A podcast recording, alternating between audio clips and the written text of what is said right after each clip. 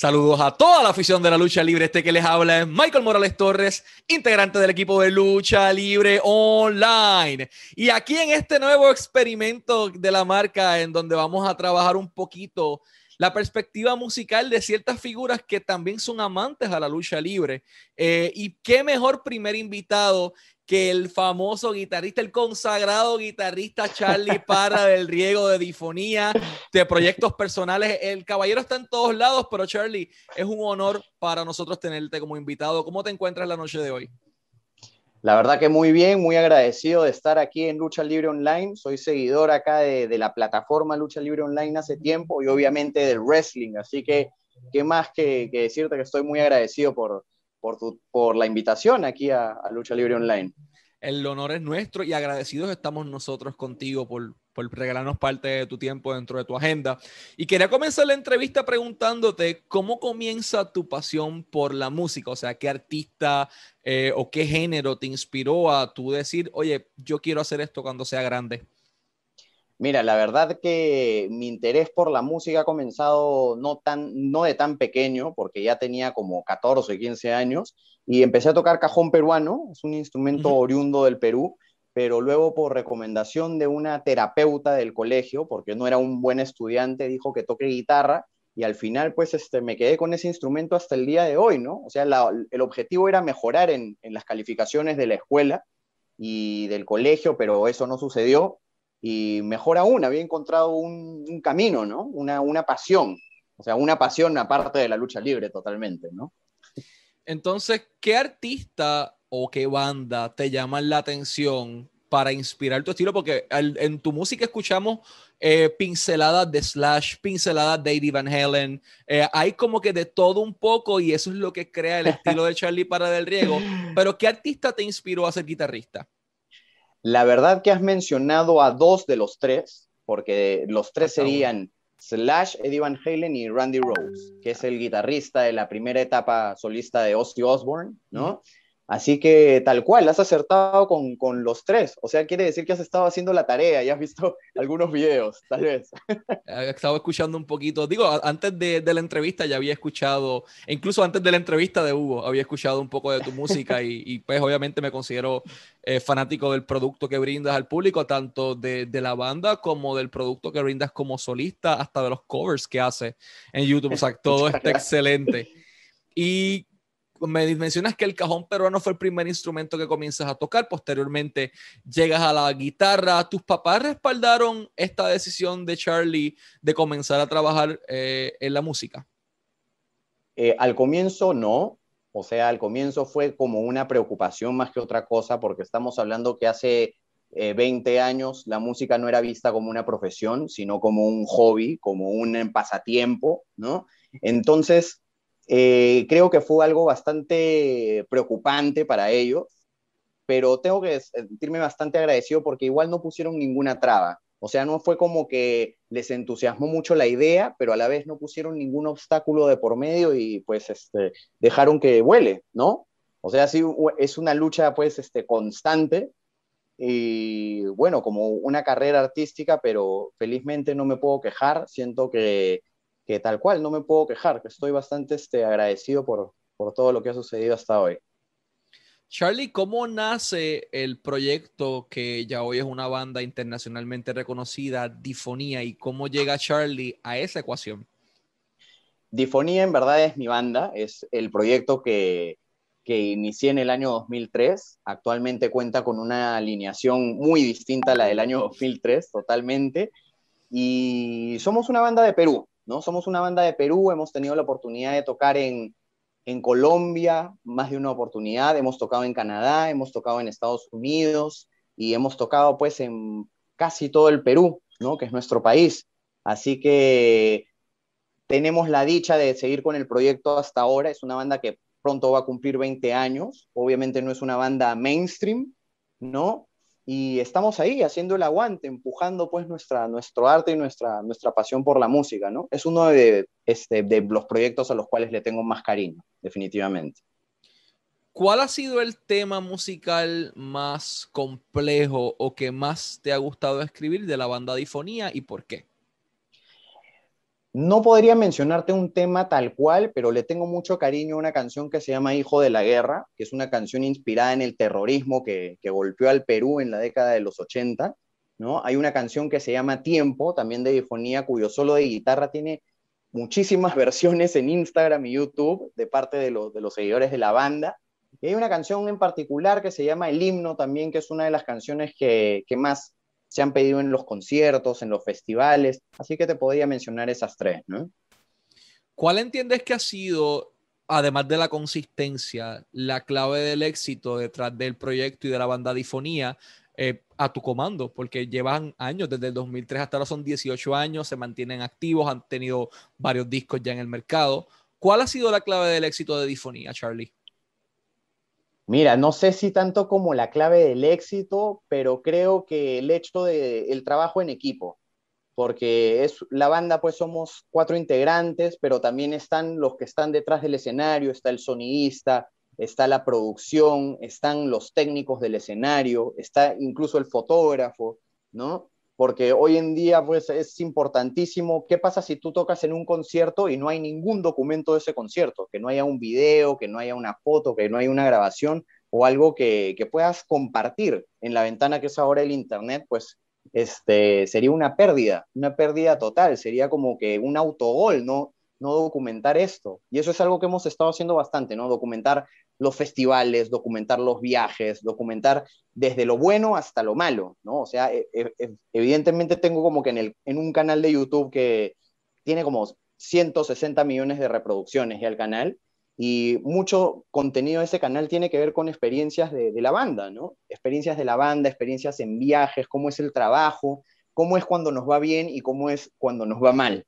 Entonces eso es, el, objetivo es enseñarle pues a todos los que tienen la idea de hacer una carrera en la música, a que vean cómo es en verdad, que no todo es pues este, una fiesta, ¿no?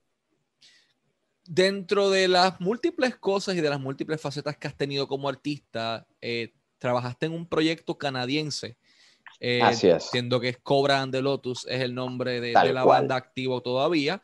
La banda sigue activa, pero ¿cómo llegó Charlie Para del Riego a ese proyecto siendo un guitarrista peruano que de momento tenía que ir al otro lado, al norte, eh, que hay problemas de visajes, que hay problemas de viaje, que hay mil inconvenientes que mm. pasan en el transcurso?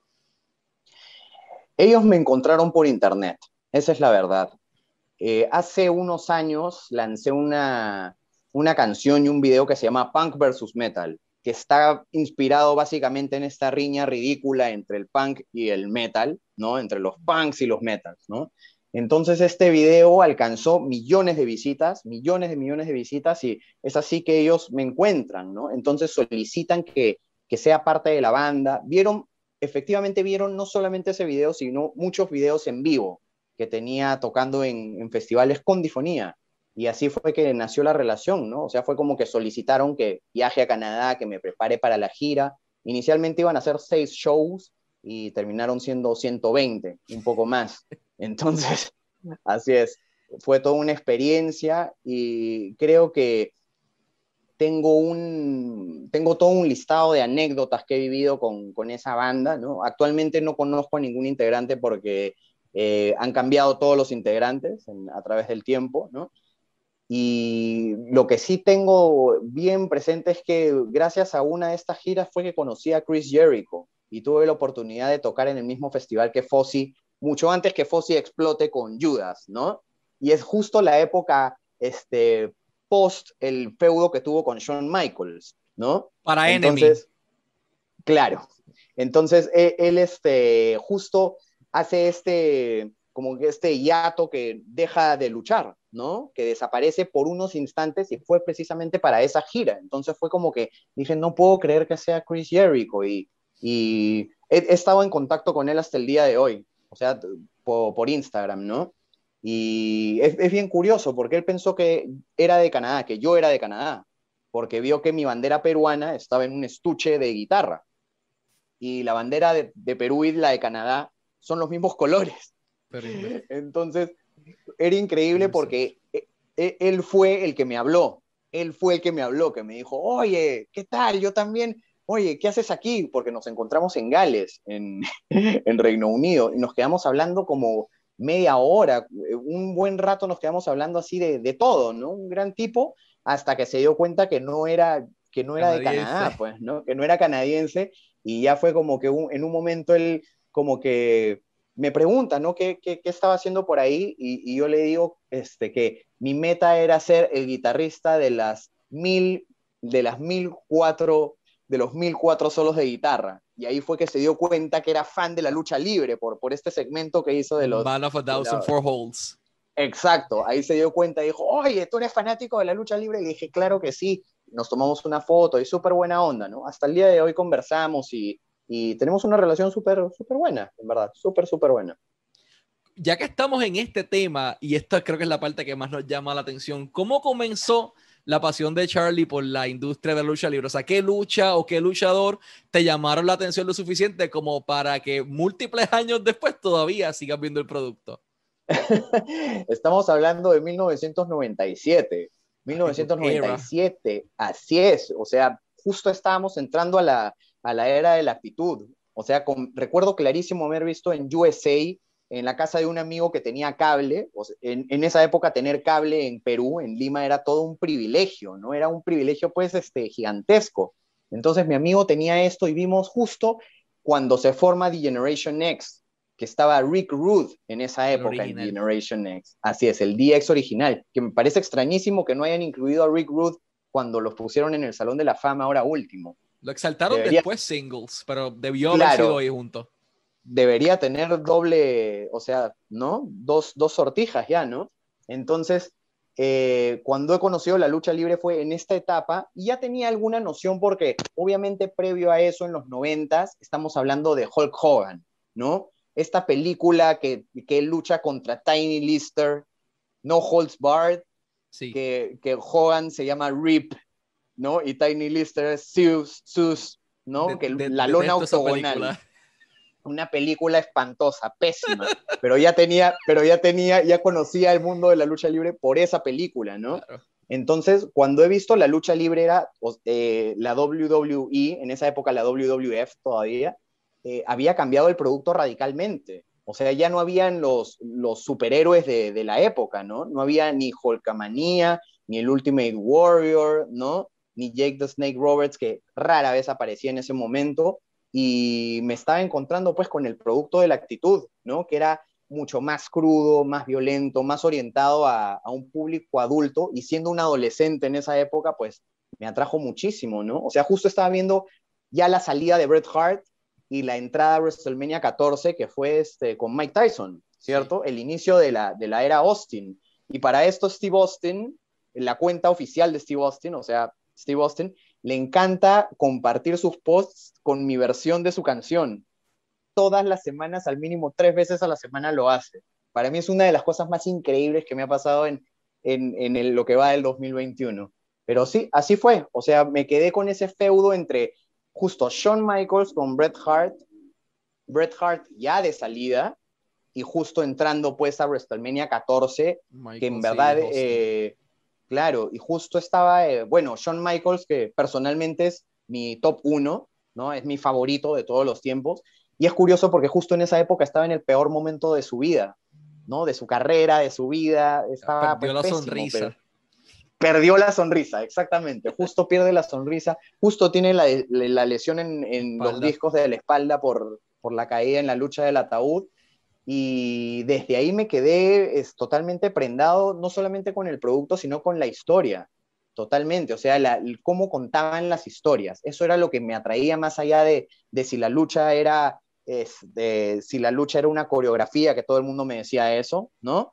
Eh, estaba enfocadísimo en el mundo de la historia, de la lucha entre el bien y el mal, ¿no? Heels and faces, ¿no?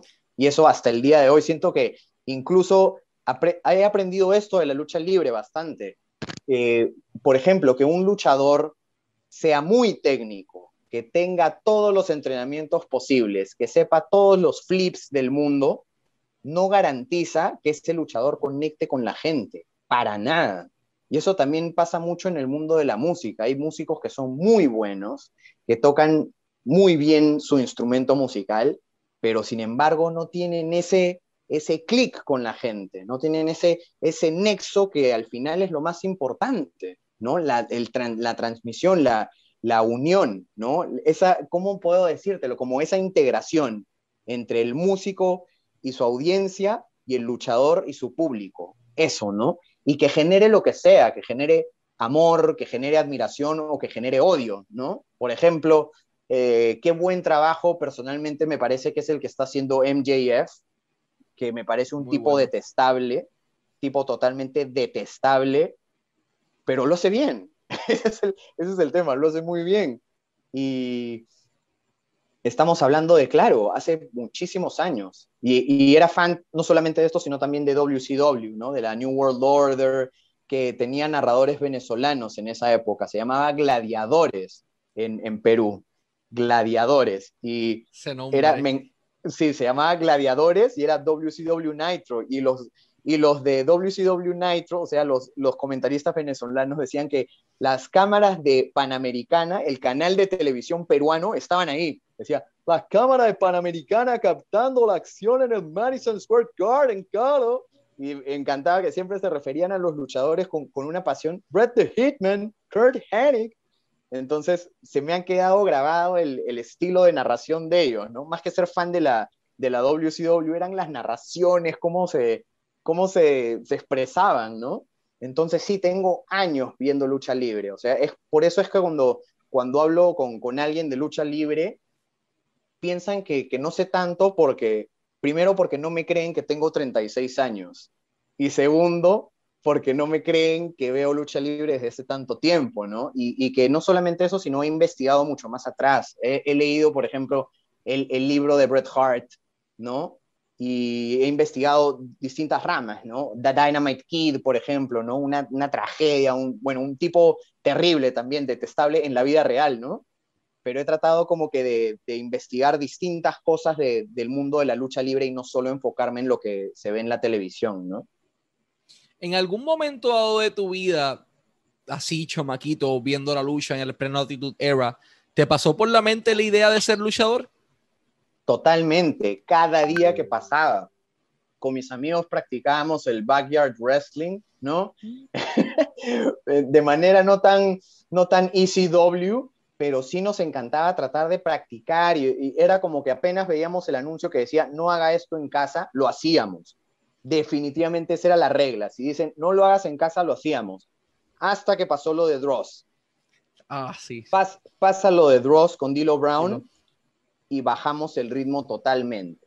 Pero que fue una, una, una fantasía en su momento de, de, de tener la posibilidad de, de, de, participar en el mundo de la lucha libre, sí, totalmente. O sea, puedo, puedo decirte que he participado en el mundo de la lucha libre, al menos local, eh, con Imperio Lucha Libre, que es una promoción que en este momento se encuentra inactiva, pero gracias a esta promoción conocí a muchos talentos peruanos, entre ellos Kaiser, Axel, Apocalipsis, Mancilla y también talentos internacionales como por ejemplo, eh, eh, eh, también tengo una relación muy chévere con Paul London, es un tipazo, eh, con Ricky Marvin, tuve la oportunidad de... Por lo tanto, sabe español.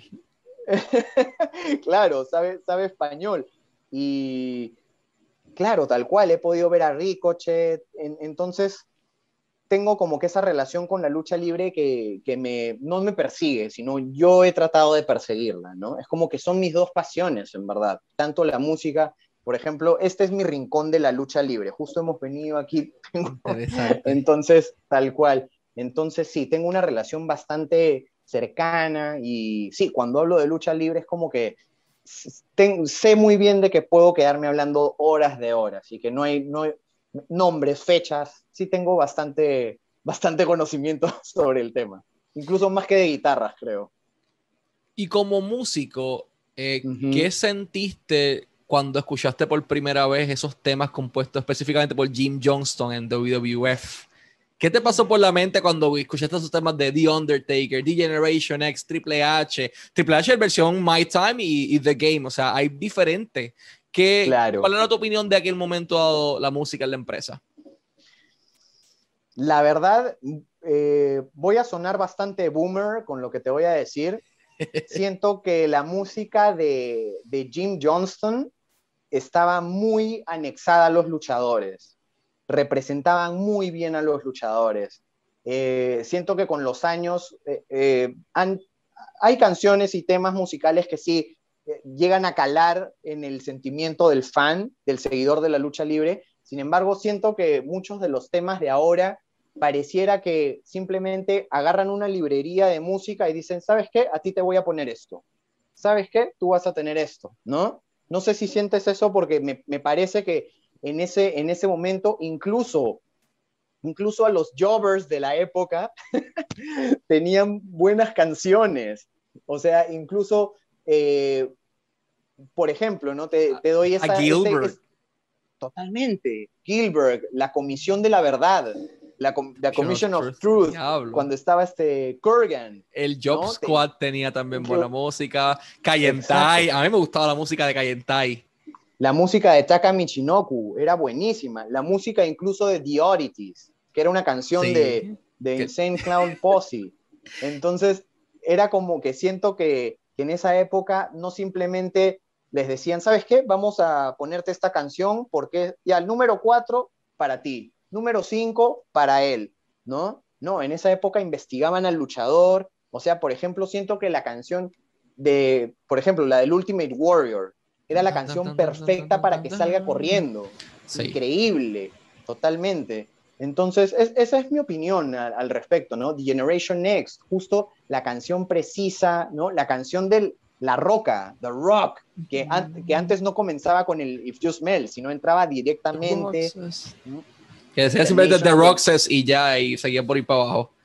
Claro, exacto. Y ahí poco a poco le agregaron el Know Your Role, ¿no? Entonces, es, eso es, ese es mi sentir con el tema de la música de la lucha libre. Creo que, que ahora lo ven más como parte del contenido en vez de darle contenido. Y creo que por eso es difícil sentirse identificado con la música de un luchador hoy en día, ¿no? No, no generalizo, pero creo que el 95% está en eso, totalmente. Tuve la oportunidad de hablar con Jim Johnston sobre este tema mm. y Jim, directamente nos dice que bajo su perspectiva, la falta de música que sea parte del personaje, como tú dices, una parte integral, es uno de los motivos por los cuales no se ha podido crear una gran estrella todavía. Eh, al nivel de Stone Cold, The Rock, Bret Hart, Shawn Michaels, Triple H, Batista, el mismo John Cena, etcétera, etcétera. ¿Crees que esa falta de personalidad en la música, en lugar de sonar tan genérico, es uno de los motivos por los cuales no tenemos en estos momentos una gran estrella específicamente en WWE y en AEW? Creo que es un porcentaje muy elevado de lo que necesita un luchador, ¿no? O sea, por ejemplo, eh, la emoción que te transmite escuchar el vidrio rompiéndose de Steve Austin. Obviamente estoy haciendo una, una comparación muy, muy intensa porque justo he escogido al, al, más vendedor de todos, ¿no? A uno de los mejores de todos los tiempos. Pero, por ejemplo, cuando escuchabas el tema de Goldust, ¿no? Cuando escuchabas el tema de Goldust, empezaba una cosa como que ya sabías que era Goldust, o por ejemplo la, la batería, la percusión con la que entra Shawn Michaels, ¿no? Ahora cuando veo, por ejemplo, NXT, que la verdad ahora veo muy poco NXT, siento que uno de los ganchos de NXT era mucho el público, la audiencia que estaba ahí era muy, muy intensa, muy comprometida con los shows, mucho más comprometida que con los de Royal SmackDown. Y eso lo hacía muy atractivo. Y ahora que, que no estén, también como que hace que, creo que no soy el único que probablemente prefiere ver el otro producto, ¿no? Porque veo los dos, pero sí siento eso, de que a veces aparecen los luchadores de, NXT y ya no identifico la de cuál es cuál, o sea, cuando suena la música, ¿no? Salvo que repitan la música y, por ejemplo, la canción de, este, la de Adam Cole Baby y de su grupo siempre es como que ya, ya quedó, ¿no? Queda como que bastante, ¿no? Sin embargo, la canción de Ricochet, es muy parecida a la canción de Goldust.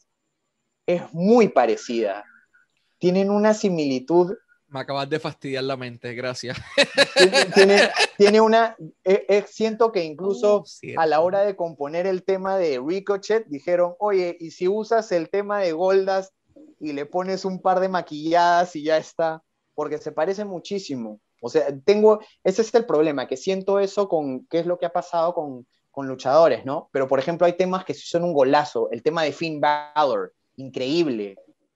De y él ha sabido hacer, claro, ellos también eh, han sabido como que conectarse con su tema musical. Y te menciono lo de Finn Balor porque cuando hace esto, eh, como que ya marcó, pues eso ha hecho que su música y él sean uno, ¿no? Entonces eso ya como que lo ha hecho destacar. O sea, es como que siento de que es un personaje súper explotable, súper como que tiene muchísimo más que dar, a pesar de que ya tiene bastantes logros en su haber, ¿no? Pero, por ejemplo, ese me parece una buena, una estrella que tiene muchísimo, o sea, es un personaje completo, ¿no? Tanto en micrófono, lucha e incluso la música.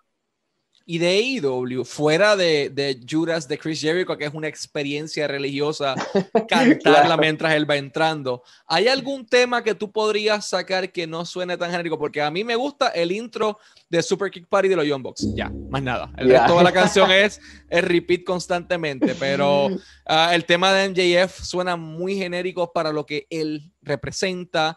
Um, Totalmente de acuerdo. Totalmente. ¿Hay algún tema que puedas sacar? Me gusta el, de, el del Team Taz, me gusta bastante porque siento que refleja un poco a los personajes que tienen, menos a Ricky Starks, porque Ricky Starks es buenísimo. Sin embargo, una canción tan metal y tan pesada. Para él. Para él es un poco como que siento que no, no, no están alineados, ¿no? Pero, por ejemplo, siento que la canción de Cody Rhodes también es buena, porque más que, ser, más que ser una canción para él, es una canción ya existente, ¿no? De una banda y que le ha, le ha calzado muy bien, ¿no? Pero tal cual, siento que las canciones, por ejemplo, luchadores tan buenos como de la nueva generación, ¿no? Como Sammy Guevara, como MJF, que tengan música que no puedas recordar, porque no, te juro que veo esto todos los miércoles, desde que inició por Fight TV, y no recuerdo, no puedo tararearte la canción de MJF, no puedo tararearte la canción de Sammy Guevara, y eso, es, eso ya es, por ejemplo, la canción de Hankman Page, definitivamente le dijeron, ¿sabes qué?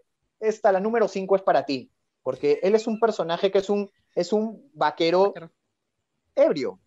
Y le han puesto una canción que parece de Moby, que parece de Enigma. Entonces, ¿cuál es la relación ahí? ¿No? ese, es el, ese es el tema que, que me genera conflicto. ¿Cuál es la relación entre esa canción y el personaje? ¿No?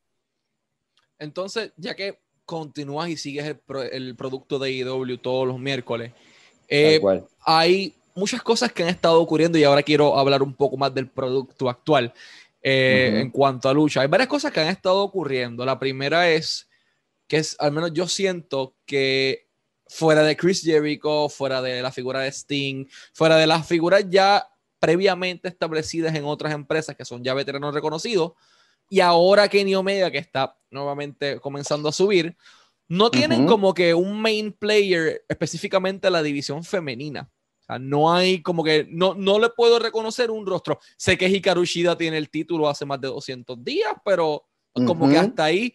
¿Cuál es tu opinión específicamente de la manera en que AEW ha estado proyectando su división femenina? Siento que es definitivamente hasta el día de hoy el punto débil es totalmente el punto débil de AEW, de varios puntos débiles que tienen, eh, y lo digo como súper fan del producto, porque me encanta. Eh, pero la división femenina es definitivamente lo, en verdad es lo peor que tienen. Sin embargo, hace poco hubo una lucha brutal, violentísima, que fue esta lucha que fue entre la doctora Britt Baker y Thunder Rosa. Así es. Y creo que la lucha personalmente me gustó mucho. Siento que, siento que nadie se esperaba algo así. Es más, hablando de IW, estoy con mi disfraz de Marco Stunt. Este, la gorrita, el pelo. Claro, totalmente. Y fíjate que me parece, siento que esa lucha le ha dado un aire nuevo a lo que pueden hacer con la división femenina, lo cual no quiere decir que todas las luchas de la división femenina tengan que ser igual de violentas, igual de sacrificadas, porque definitivamente que, luchen así un miércoles no va a permitir que luchen igual el siguiente miércoles. No, no pueden, no pueden hacer eso, ni siquiera John Moxley lo hace. Entonces es como que es gente que tiene mucha experiencia en el hardcore. Entonces, siento que si bien es el punto débil de la división, pareciera que les han dicho, chicas, tienen la oportunidad de hacer algo muy bueno por la división femenina. Y creo que lo hicieron porque la, la lucha en particular, más allá de la violencia y más allá de los spots extremos, la, cómo han contado la historia y que, se, y que parezca realmente personal, creo que ha tenido, han tenido éxito. Y que sean main event. Para serte honesto, dije, el main event va a ser una lucha femenina de AEW, que es una o, sea, si fuera en Raw o SmackDown, sabemos que la división femenina de Raw y SmackDown tiene años trabajándose y que presentan un producto buenísimo, ¿no? Con algunas fallitas de vez en cuando, ¿no? Opinión personal, pero lo de AEW lo vi con escepticismo puro. Dije, ¿cómo van a hacer el main event con eh, la pata más coja de la compañía? Y fíjate que al final creo que ha sido el main event el mejor main event de los últimos, no sé, cuatro Dynamites, cinco Dynamites. Ha sido buenísimo. Ahora moviéndonos un poco, un poco al otro lado de la verja, a WWE, vamos a hablar un poquito del manejo de los luchadores latinoamericanos en la empresa.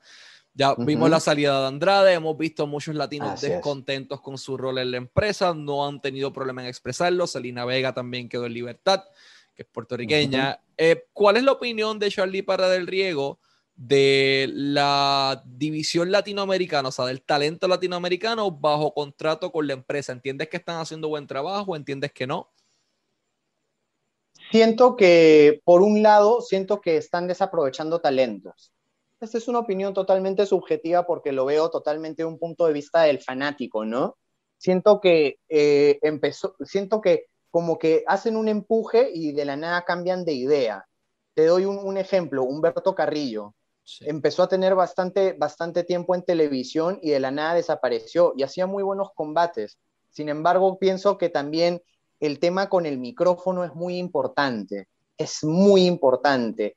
Y pareciera que eh, el hecho de que los tengan tan controlados y tan limitados con eso, con el tema de las promos, ¿no?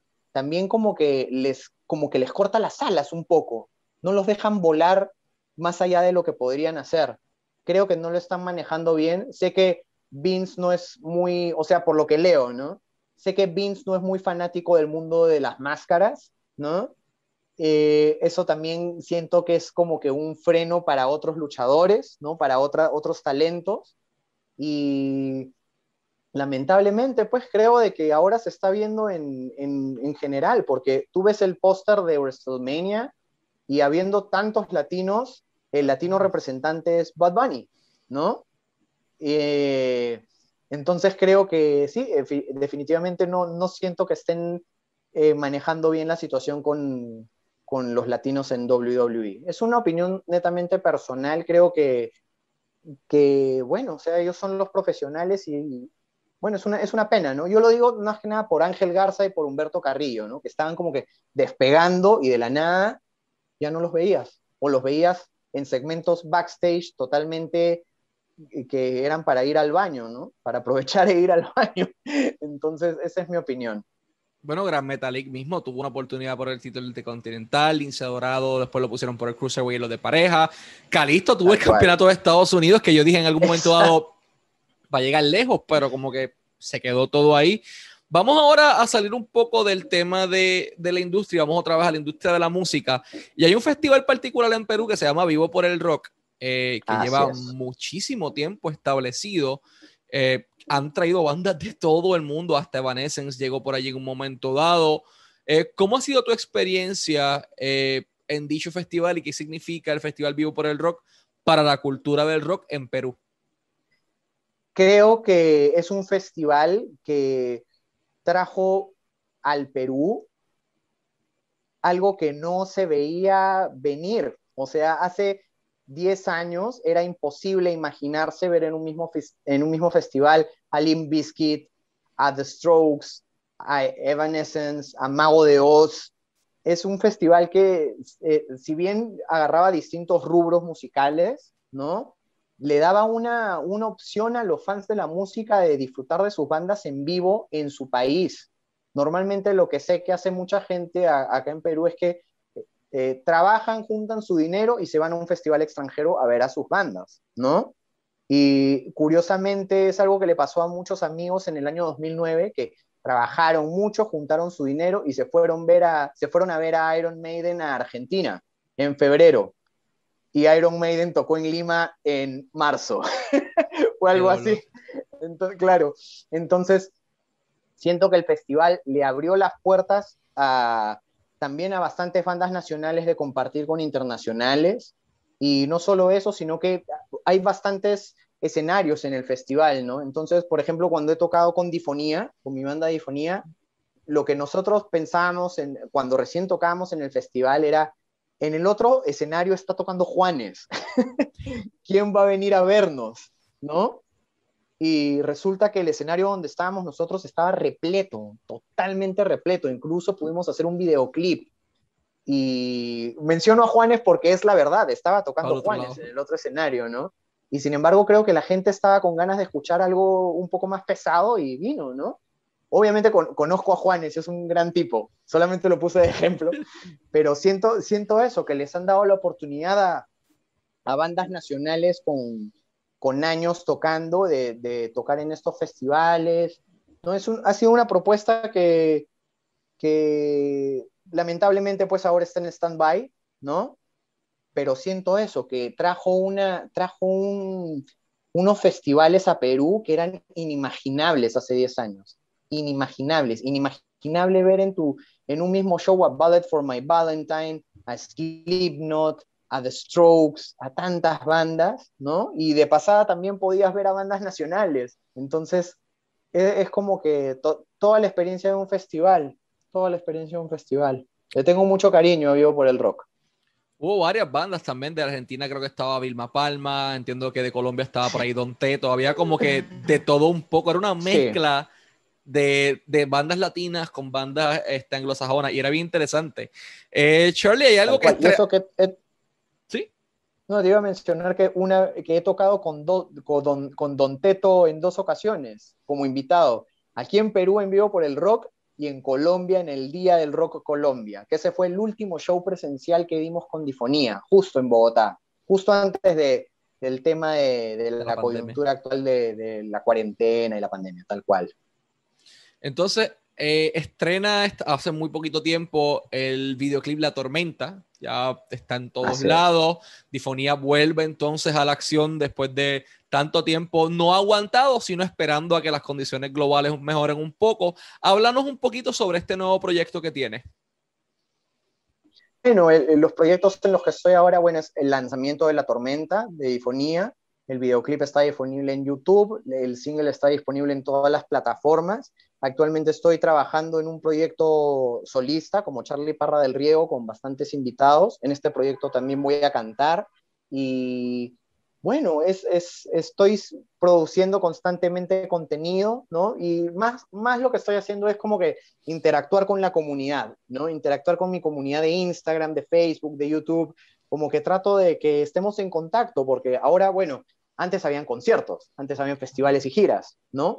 Y el hecho de que no haya ni conciertos y festivales y giras, por más que nos haya alejado en un mundo de conciertos en vivo, por el mundo digital nos ha acercado bastante, porque ahora converso un montón con la gente que iba a los conciertos, entonces eh, hemos sacado algo bueno de algo malo, ¿no? E incluso me he podido tocar guitarra con fans, y eso es algo que, que, creo que ha sido lo más productivo de todo este tiempo, al menos del año 2020. Entonces, sí, esos son los proyectos en los que ando, tratando de integrar. Antes de ir a la última pregunta o el último tema de discusión, quiero mencionar eh, Charlie Parra del Riego. Pueden seguirlo en Instagram, asimismo, a Charlie Parra del Riego, ya que ahí nos permiten poner un número de caracteres hábiles, no como Twitter, que nos limita, pero a Charlie Parra en Twitter y a Charlie Parra del Riego en Instagram. Charlie Parra del Riego de igual manera en YouTube. Pueden también eh, conseguir su mercancía en charlieparradelriego.com slash merch, M-E-R-C-H, charlieparaderiego.com slash merch. De igual manera, pueden conseguir la mercancía de la banda Difonía disponible en hacemosmerch.com, hacemosmerch.com. Ahí pueden conseguir toda la mercancía de Difonía. Y también tienen un café que sacaron hace poquito eh, con Rock Café, el café de Difonía. ¿Cómo ocurrió ese proyecto de, de Rock Café? ¿Cómo de, de, repente Difonía ya tiene su café? Eh, esa fue una idea de, en verdad, de Rock Café y fue trabajada con Ricardo Méndez, que es el guitarrista y vocalista de, Difonía, ¿no? Entonces, como son bastante fans del café y les encanta el café, a mí también me gusta mucho el café, más no lo consumo tanto, para serte honesto, eh, nos ha salido como que esta alternativa y bueno, la banda eh, sabe, sabemos que tenemos bastantes seguidores que les gusta el café y qué mejor que, que se lleven un café de, acá tengo el café, ¿no? El café de difonía e incluso autografiado, ¿no? Y eso como que ha generado bastante conexión con, con los fans que no solamente gustan del, del rock y de la música que hacemos, sino también del café. Es una, normalmente como que la gente asocia rock y, y metal con alcohol, ¿no? Sí. Pero fíjate que también les gusta el café. Entonces, siento que ha sido una experiencia bastante, bastante curiosa, ¿no? El rock y el café, de rock café, tal cual.